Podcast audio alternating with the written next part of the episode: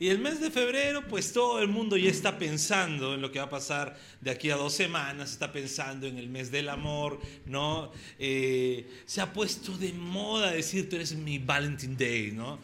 Estamos en Perú, pero ahora dicen Valentine Day. Pero bueno, se ha puesto de moda así. Estamos pensando en el mes del amor, estamos pensando en todas las cositas, en los detalles, ¿no? Los varones, sobre todo los que somos casados, se nos viene el dolor de cabeza porque empieza ahora un gasto más. Salimos de diciembre y ahora un gasto más con en febrero, ¿ok? Y en las cosas del amor y corazón, a todos nos gustaría tener un manual. ¿No? Algo que nos dé las fijas de cómo llevar a una relación en base al amor. Algo que nos dé las claves para decir, ah, ya con esto no me voy a equivocar, no van a haber pleitos, no van a haber, vamos a llevar la relación correcta, ¿no? ¿Quién no, quién no quisiera tener ese manual? Un manual donde lo que tú hagas, si lo haces a pie de la letra, uy, no van a haber problemas, todo se edita. Los que somos casados entendemos, los que somos casados entendemos que en el matrimonio siempre van a haber diferencias. En el matrimonio siempre van a haber pleitos. Si escuchas a una persona que te dice, nunca he peleado con mi esposa, nunca he peleado con mi esposo, pues no le creas, te está mintiendo. Predícale la palabra para que deje de ser mentiroso. Pero siempre hay pleitos, hay diferencias, hay eso. ¿Por qué? Porque somos dos personas humanas las cuales se unen y hay diferencias. ¿Ok? Ahora, el amor no solamente se basa en el amor eros, el amor eros es el amor de pareja, sino también se basa en todos los, los otros dos tipos de amor que hay. El amor ágape, que es el amor que tenemos como iglesia juntos, ¿no? Entre amigos. ¿Ok? Entre hermanos en la fe es un amor que compartimos. Y también es amor, ojo. A veces decimos, no, es que el amor no es diferente. No, hay, hay cariño, hay amistad, nada más. No, hay amor en el amor ágape. También está el amor filos, el amor en el cual tú, pues a tu familia, a tus hijos, a las personas que son de tu sangre, ¿no? De tu sangre, tu propio ADN, tu propia genética, tú dices, los amo aunque me hacen renegar, pero los amo. ¿Ok? Entonces, están esos tipos de amor. y vamos a tener ¿no? dos semanas porque se, nos viene en quincena una serie que le he querido hacer desde hace mucho tiempo, pero vamos a tener dos semanas en una miniserie donde vamos a dar un par de lecciones para amar bonito. ¿A quién le gustaría amar bonito? ¿A, nadie? ¿A quién le gustaría amar bonito? ¿no? Le he puesto así, ¿no? Una, algo medio, medio, suavecito, sobre todo para las hermanas, para que digan, ah, tú eres mi amor bonito. ¿no? Las casadas le puedan decir a su esposo, tú eres mi amor bonito. ¿no? Los solteros no digan nada a nadie, tranquilos. En algún momento les llegará su amor bonito. Pero los casados, no, tú eres mi amor bonito. ¿no? Entonces, vamos a tener un par de lecciones para amar bonito. Ahora, entrando ya a la prédica de hoy, se nos habla mucho del amor. Se nos dan tips de cómo amar. Los TikToks están de, moda, ¿no? Tú entras en TikTok, pones qué cosa quieres aprender y te salen mil reels de puro TikTok. Empiezas a ver, ¿no? Ah, acá dice este TikToker tal cosa. Acá está TikToker, uff, este es empoderada, tremenda. No, y empiezas a ver un montón de cosas, ¿por qué? Porque siempre buscamos. Hay libros sobre ello, ¿no? Aunque ahora estamos viviendo tiempos donde muchos no les gusta leer, pero hay libros sobre cómo amar, cómo llevar una buena relación. Pero muchas veces se nos olvida porque hay dos cosas, dos asuntos para poder amar bonito. ¿Ok? Hay dos asuntos en los cuales pues nos, nos deja un poco corto el saber amar bonito. Yo sé, todo el mundo quiere, quiere ver, no, a, quieren saber amar, quieren entender cómo amar bien, ¿no? Inclusive, ¿no? Dicen, no, ah, pero este amigo le tengo que tener paciencia.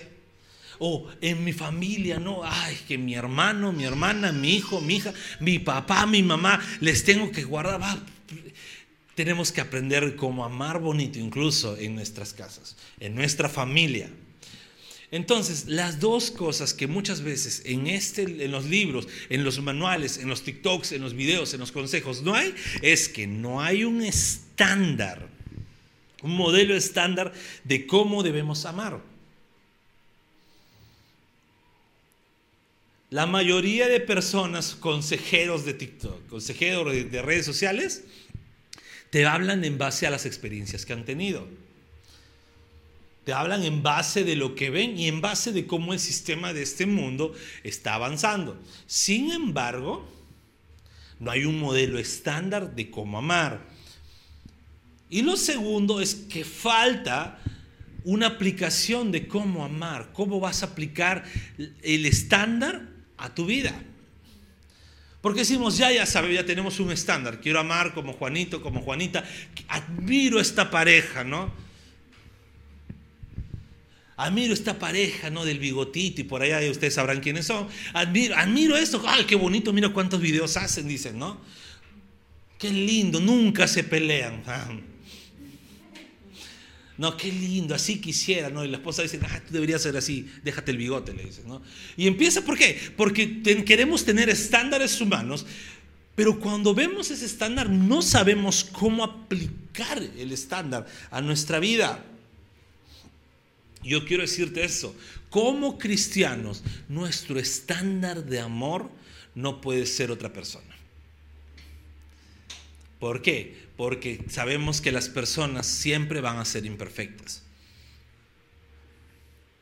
Siempre van a ser imperfectas. Pastor, su matrimonio también, claro, y siempre ahí con mi esposa y tenemos diferencias. Y ya que no está por acá, está con los niños, aprovecho. No siempre hay diferencias ahí.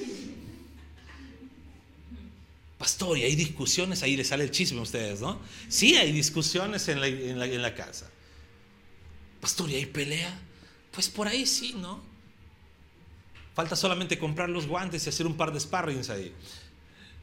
Pero siempre hay diferencias, por eso yo no puedo ser un estándar de amor para nadie. Y de repente un pastor más ungido tampoco. ¿Por qué? Porque los seres humanos somos imperfectos. Nuestro estándar de amor siempre debe ser el Señor Jesucristo.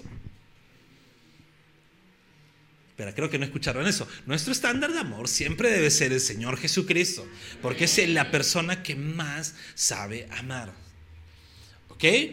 Entonces, ese es nuestro estándar. Y Él nos enseña la forma práctica de cómo reflejar ese amor para los demás. Y ojo, estoy hablando de todo, pareja, hermanos, familia, padres, hijos, todo.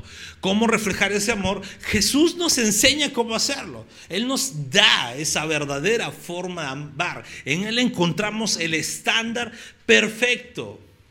Y Él mismo enseñó cómo aplicar eso en nuestras vidas y la forma de cómo aplicar en nuestras vidas el amor es el servicio que podemos dar. Pastor, servicio en la iglesia, no, estamos hablando de amor. Ahorita no, no, no metamos temas eclesiásticos, aunque por ahí se puede aplicar, pero no. El servicio que podamos dar es la forma de amor en el cual el Señor nos enseña.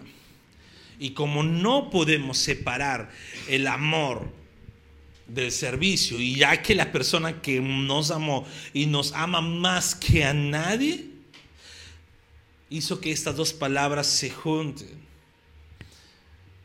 Entonces, si tendríamos que hablar de amor, tendríamos que hablar de una especie de servi-amor. Y quiero hablarles de esto, servi-amor. No podemos separar el amor del servicio. Y para ello, yo quiero que unamos dos textos bíblicos que tienen referencia justo a esto que el Señor nos enseñó. El primer texto bíblico es Marcos 10:45 Marcos 10:45 es el primer texto bíblico. Lo puedes buscar, pero sobre todo quiero que lo apuntes porque es un texto muy hermoso. Y dice la palabra de Dios, porque ni aún el Hijo del Hombre vino para que le sirvan, sino para servir y para dar su vida en rescate por muchos. Y a la par quiero que leamos Juan 15 del versículo 12 al versículo 13. Y dice la palabra, y este es mi mandamiento, que se amen los unos a los otros como yo les he amado. Y nadie tiene amor más grande que el que da su vida por los amigos, por sus amigos. dos textos que habla de dar su vida. En uno menciona el servicio y en uno menciona el amor. Cuando tú sirves a alguien, estás amando a esa persona. Pero cuando tú amas a alguien, estás también dando tu vida por esa persona y estás sirviéndole. No podemos separar el servicio del amor. ¿Quién nos lo enseñó? Jesús. ¿Qué debemos hacer cuando amamos? Servir. Entonces vamos a orar para que el Señor nos guíe en este mensaje. Padre amado, gracias quiero darte, Señor, por este día, por este tiempo en el cual, Señor, tu palabra será expuesta, en el cual tu palabra será predicada. Y Señor, te pido que uses mi vida, no para hablar lo que yo quiero, sino para que tu palabra sea fielmente predicada. Toda la gloria es para ti. Abre nuestro entendimiento, Espíritu Santo, y evita toda distracción en nuestras vidas. En el nombre de Jesús, amén y amén. Bien, ya hemos visto entonces que Cristo relaciona el servicio con el entregar su vida y con el amor. ¿Ok? El servicio con entregar su vida y con amor. Solamente puedes entregar tu vida por alguien cuando lo amas. Es la única forma de cómo tú puedes entregar tu vida por alguien.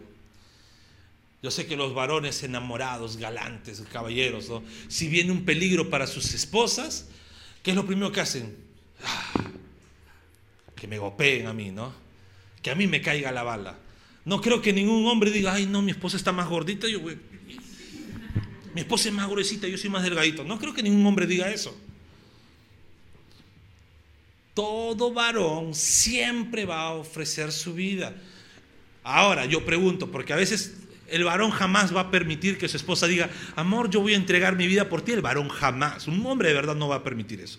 Pero vamos a hacer la siguiente pregunta. Las mujeres, las que son madres, dígame si por amor no entregarían su vida por sus hijos. Uf. La otra vez vi un video de una mamá muy anciana que su hijo... Ah, no, perdón. Este es, un varón. Entonces, como estoy hablando de mujeres, vi a una señora muy anciana con su hijo que tenía eh, síndrome de Down. Y la señora lo cuidaba. La señora es muy anciana. Caminaba con las justas. Y daba risa a su hijo, porque su hijo, sí, es una persona mayor, debe tener ya casi 50 años, ¿no? Y era, era tremendo niño. La molestaba su mamá, se corría de ella, y ella, ven, y ella con amor entregando su vida por su hijo. ¿Por qué? Porque ese es el amor, entregar su vida por algo. Nos lleva a ello, nos lleva a servir a una persona. Entonces, quiero darte tres puntos para poder meditarlos y poder entender que amar es servir. Primero, es que amar no es una opción. El amar no es una opción. Podríamos decir incluso que el amar es una obligación para el cristiano. Pastor, que sí estoy obligado a amar. Sí. A mí nadie me obliga a nada. Pues sí. ¿Quién te obliga? La palabra. No me parece, reclámale a Dios, no me reclames a mí. Porque a veces pensamos, ¿no? Ah, que sí, no, el pastor seguro, seguro se ha inventado. No, no, reclámale a Dios, a mí no me reclames nada. El amar no es una opción, es una obligación. Pastor, estoy obligado a amar a mi hermano en Cristo, estás obligado a amar a tu hermano en Cristo. Pero me cae cuáquer, pues tómatelo. Échale más agua para que se diluya y tómatelo. Estás obligado a amar. Pastor, estoy obligado a amar a mis padres, a amar a mis hijos, porque mi hijo es tremendo malcriado. Mi hija, uff, una joyita. Estás obligado. Y a mis hermanos, ah, con ellos chispazos, ¿no? Estás obligado. Justo hace rato le envié a mi hermana un, un, un reel donde salía, no sé, ustedes de repente lo han visto, el hermano mayor, un gato descansando tranquilo, y la hermana menor, un periquito que está salte y salte, salte y salte molestando y al último el hermano mayor se cansa y le empieza a agarrar. Y le digo, somos, le digo a mi hermana. Pero estás obligado a amar a tu hermano, estás obligado a amarlo. Pero es cargoso, o ámalo. El amor no es una opción. Y aún más, y acá viene lo fuerte, ¿estoy obligado a amar a mi esposo o amar a mi esposa? Sí. Pero las discusiones, ah, ya deja de poner excusas. Estás obligado a hacerlo. Primero, porque tu esposa llena todo. Escúchame, tu esposo, tu cónyuge llena todo el resto de amor, porque termina siendo tu hermano, tu hermana en Cristo, termina siendo tu familia y aún más, es la mujer con la que te acuestas o es el hombre con el que te acuestas.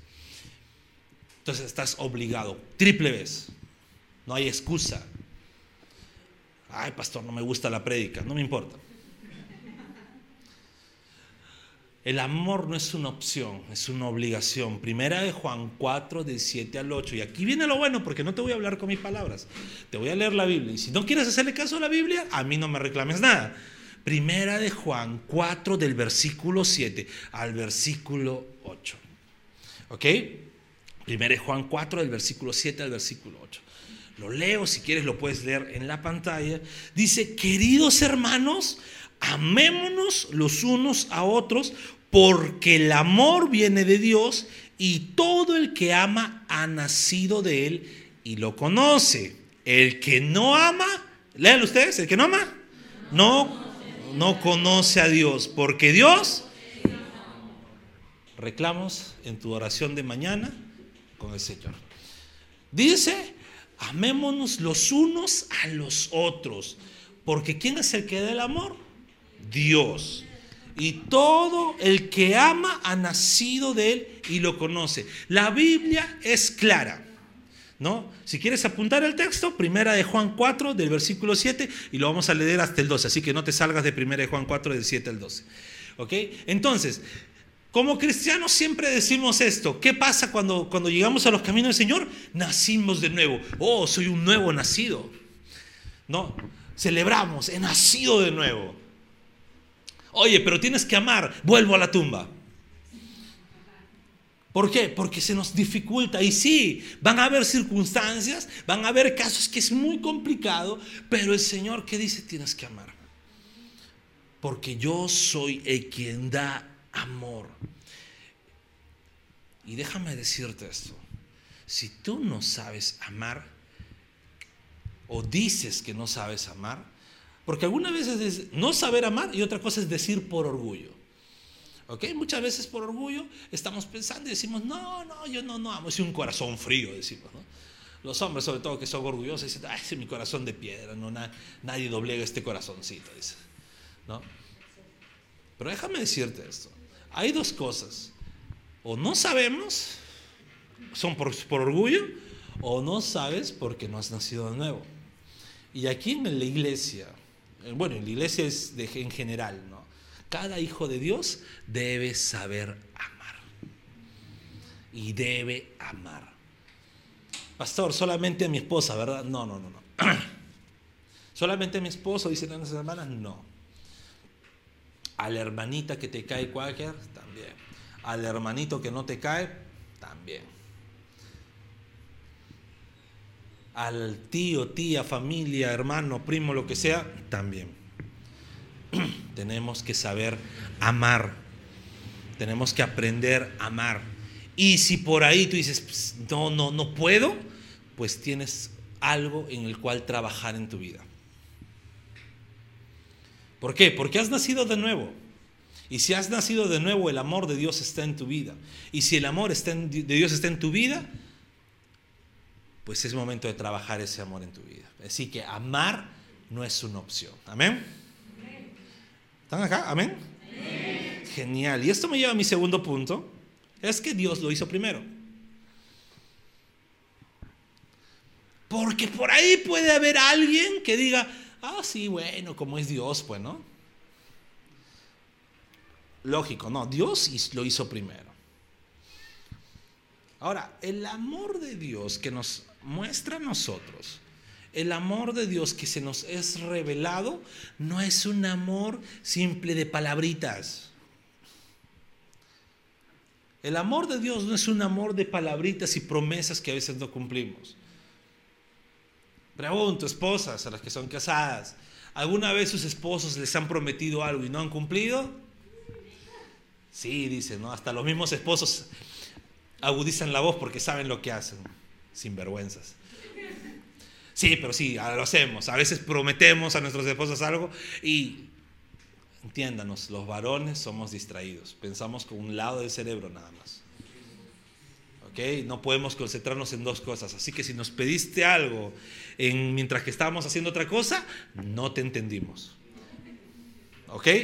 Pero bien, pero Dios lo hizo primero. ¿Ok?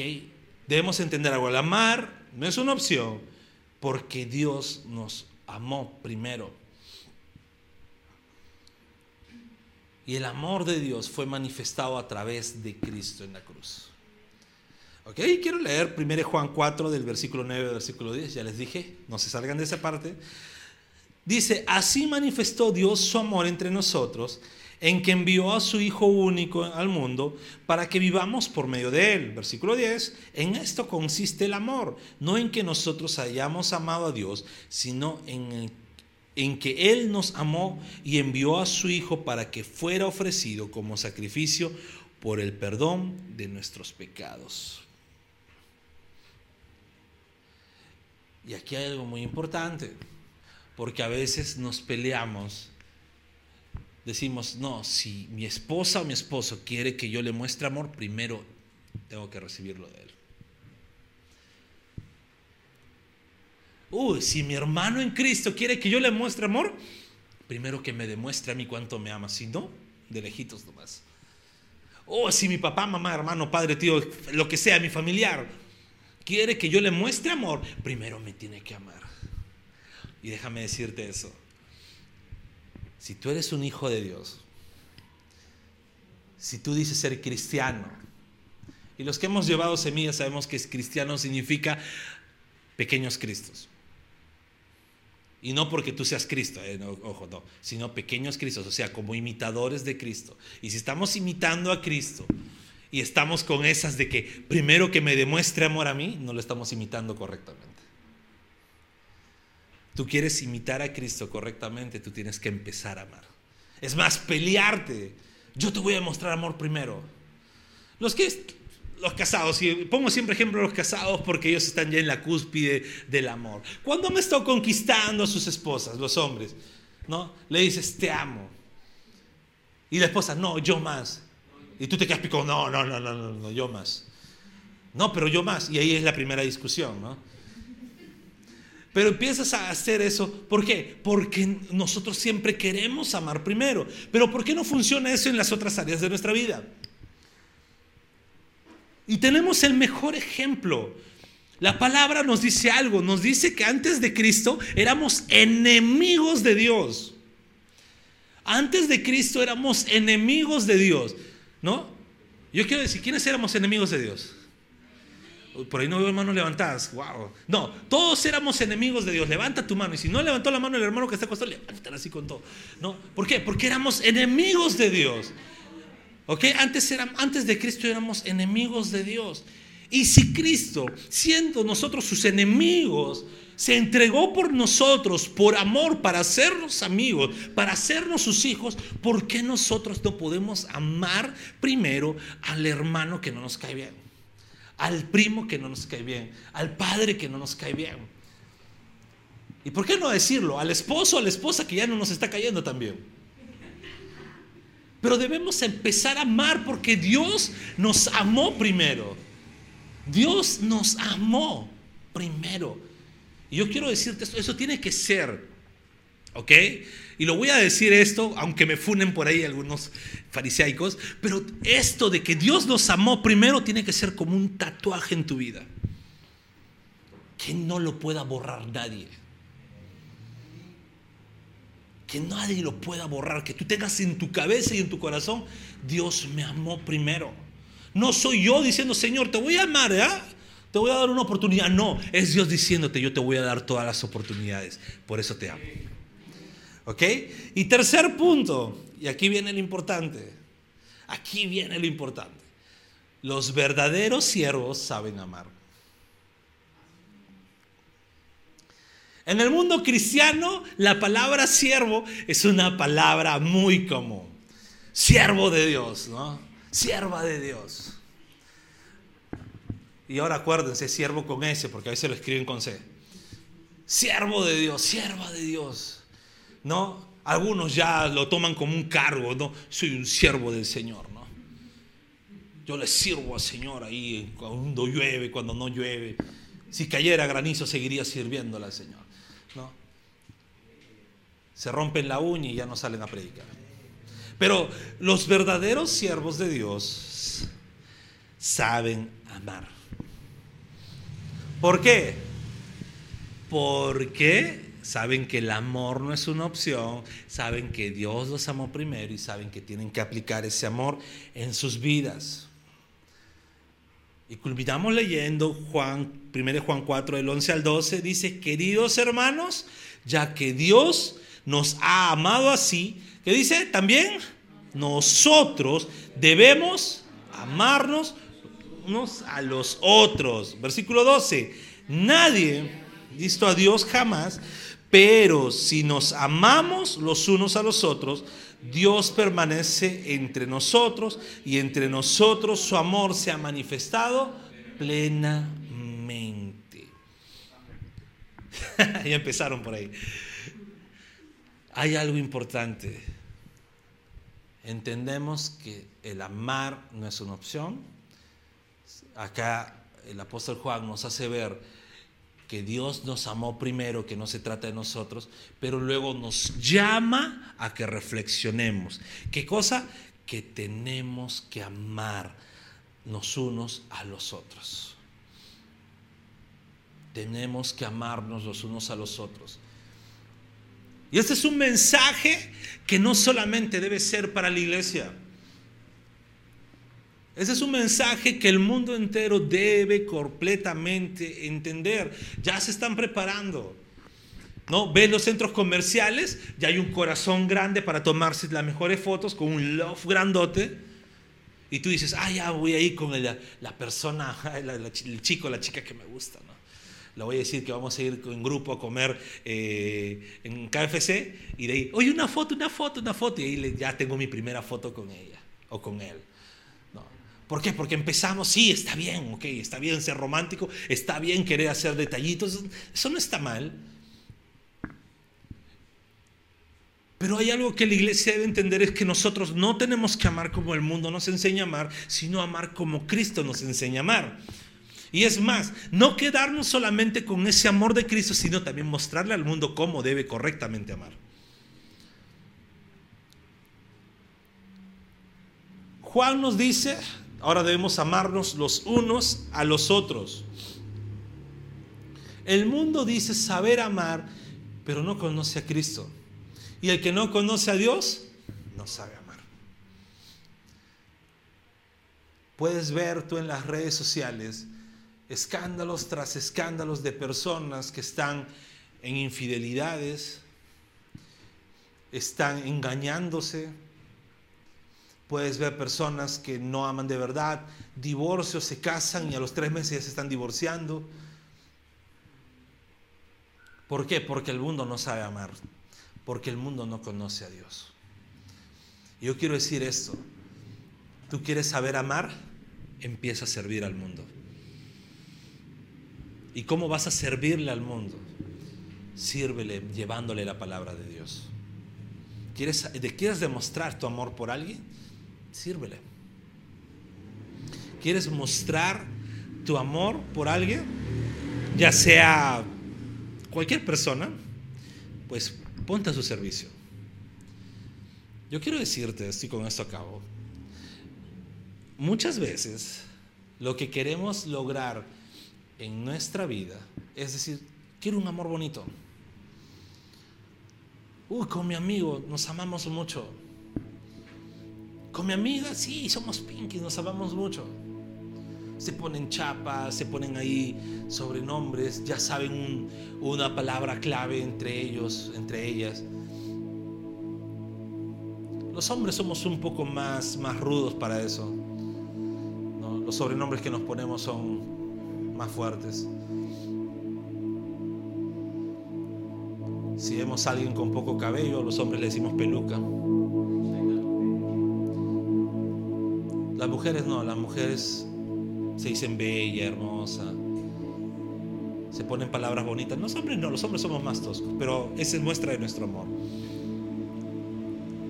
Pero yo quiero decirte esto, tú quieres mostrarle amor a alguien, pues ponte a su servicio. Yo ponerme al servicio, pastor. Y ahí empieza a salir nuestro orgullo al flote. Yo ponerme al servicio de alguien. Pero, pastor, creo que usted no entiende. Yo soy un profesional. O tal vez por ahí, ¿no? Yo ponerme al servicio de alguien. Pastor, ¿no ha visto mi atractivo? Esta cara vende, pastor. ¿Cómo me voy a poner servicio a alguien?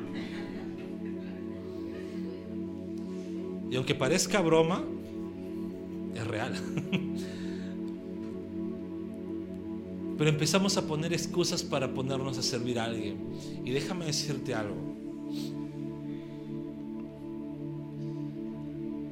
En ningún momento de la historia, salvo uno, en ningún momento de la historia ningún rey o ningún noble sería capaz o ha sido capaz de agarrar los pies cochinos de sus súbditos para lavárselos. Ningún rey. Tú puedes ver ahorita la, la, realeza que tenemos porque todavía hay países que tienen reyes. Ellos siguen creyendo que tienen sangre azul. Ellos siguen estando en los estatus más altos de la sociedad. Y no los vas a ver jamás arrodillándose frente a un súbdito y lavarle los pies cochinos. Y si lo hacen ahorita, pues las personas que están a su lado no tendrían los pies cochinos. Las personas que están a su lado tendrían el pie más limpio que puedes ver. Bien perfumados, no como los pies de tu esposo. Tal vez ahí el rey, ni, ni aún así, salvo un momento en la historia donde el rey más importante del universo, donde el rey más importante que ha existido, y borro esa palabra, no que ha existido, el, más, el rey más importante que es, el rey más importante que es, que ha sido y será, a las personas que estaban a su lado, en tiempos donde se caminaban largos kilómetros desérticos, con sandalias, sin medias, con el calor y el sudor, pies ampollados tal vez, pies sucios, uñas largas, cochinas. Y me pongo así de extremo para poder entender la magnitud del servicio que nos muestra este rey. Se arrodilló y empezó a lavar uno por uno los pies de las personas que estaban a su alrededor. Y los que estaban a su alrededor decían, no. ¿Sabes por qué hacían no? Porque los que lavaban los pies de las casas eran los esclavos más bajos. Eran los esclavos que tenían la peor posición. Ellos eran los que lavaban los pies porque le daban la peor tarea. Y este rey, siendo rey, dijo, no me importa, yo lo voy a hacer. Y los empezaron, no, Señor, no lo hagas. Y él, déjame. Eso fue el amor del servicio que nos enseña Cristo. Siendo rey, siendo Dios, no escatimó su función ni su posición para ponerse en forma de siervo y enseñarnos a amar. Los verdaderos siervos saben amar. Y saben que amar es servir. Y esto lo puedes aplicar en toda área de tu vida. ¿Quieres aprender a amar a tu esposa? Sírvele. Sirve a tu esposa. Pastor, eso me hace un saco largo. No, no te hace saco largo. Sirve a tu esposa, que el mundo no te quite, no te ponga ese pensamiento tan absurdo en tu cabeza.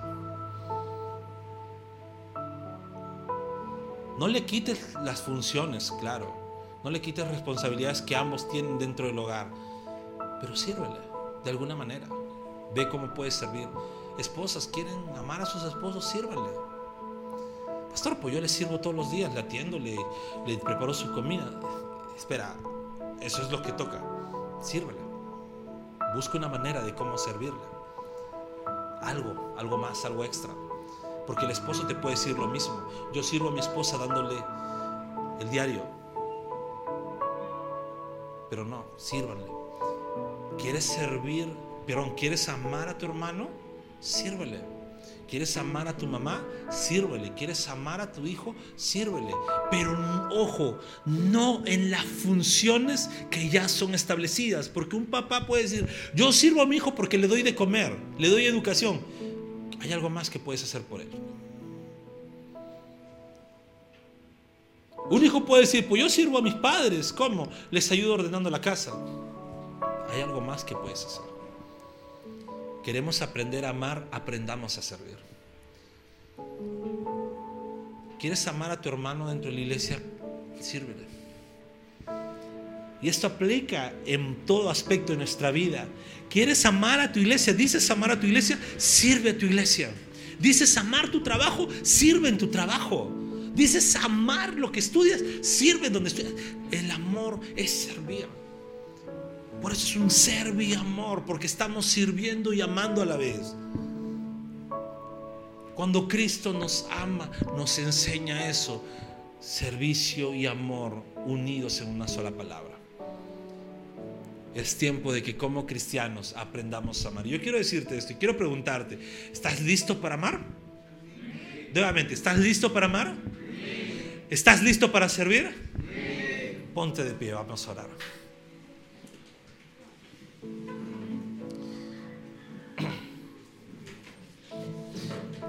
Donde estás ahí, pues, ten un par de minutos donde estás ahí, tengo un par de minutos donde tú puedas meditar, ¿no? Meditar cómo has estado amando a las personas que te rodean. Ten este par de minutos para meditar, donde tú puedes decir, sí, los he estado amando, los he estado amando bien, los he estado amando sirviendo.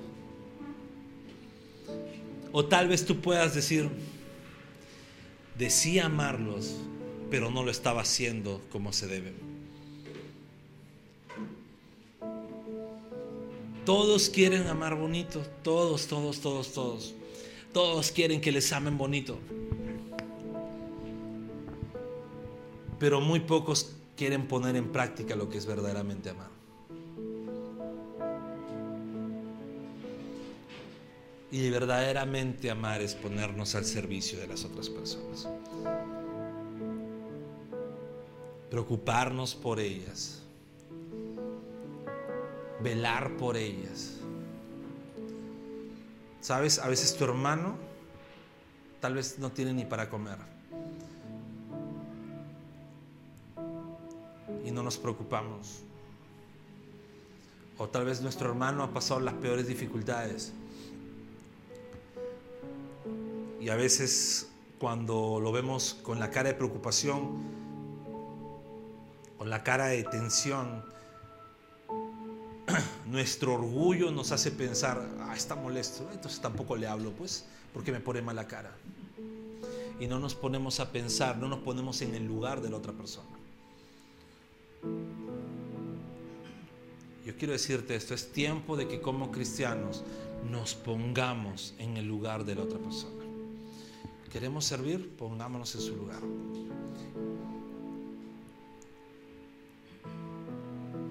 Y en, esto, en este momento, si es que tú no has estado amando correctamente, si es que tú no has estado amando como Dios nos manda amar en su palabra, pues reconcilia esa área de tu vida con el Señor. Dile, Dios, no lo estaba haciendo como tú. Ayúdame.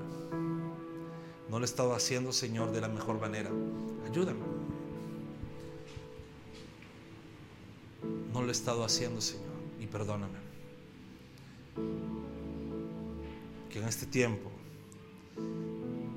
o en estas dos semanas, o en este mes, que todo el mundo hace reflexión con respecto al amor, pues nosotros reflexionemos en el Señor y en su palabra lo que es correctamente amar. Oramos al Señor. Dios Todopoderoso, gracias Señor por tu palabra. Es buena, es perfecta. Padre amado, enséñanos. Enséñanos lo que es amar de forma correcta. Enséñanos que amar es ponernos al servicio de mis hermanos y ayúdanos a poder aplicarlo, Señor. Tal vez es duro, tal vez es complicado, tal vez es difícil. Tal vez tengas que romper mi orgullo, Señor. Pero si tienes que hacerlo, hazlo. Si tienes que romper mi orgullo, Señor, hazlo. Pero no permitas que no sepa amar correctamente. No permitas, Señor, que viva una vida sin amar. No permitas, Señor, que diga amar, pero que no sirva a las personas que te estoy diciendo amar. Dios Todopoderoso, llévame a amar a mi cónyuge, llévame a amar a mi familia, llévame a amar a mis hermanos en la fe, llévame a amar a mis amigos y llévame a amar a las personas de este mundo para compartirle el mensaje del Evangelio y servirles. El mundo entero, Señor, necesita saber cómo se ama de verdad. Y no permitas que como cristianos nos escondamos en nuestras cuatro paredes, sino que salgamos fuera a compartir ese amor de un Dios todopoderoso. El amor que un Dios todopoderoso tuvo por su creación. Y se encarnó. Vino a este mundo a servirnos incluso a precio de muerte. Gracias Padre, porque toda la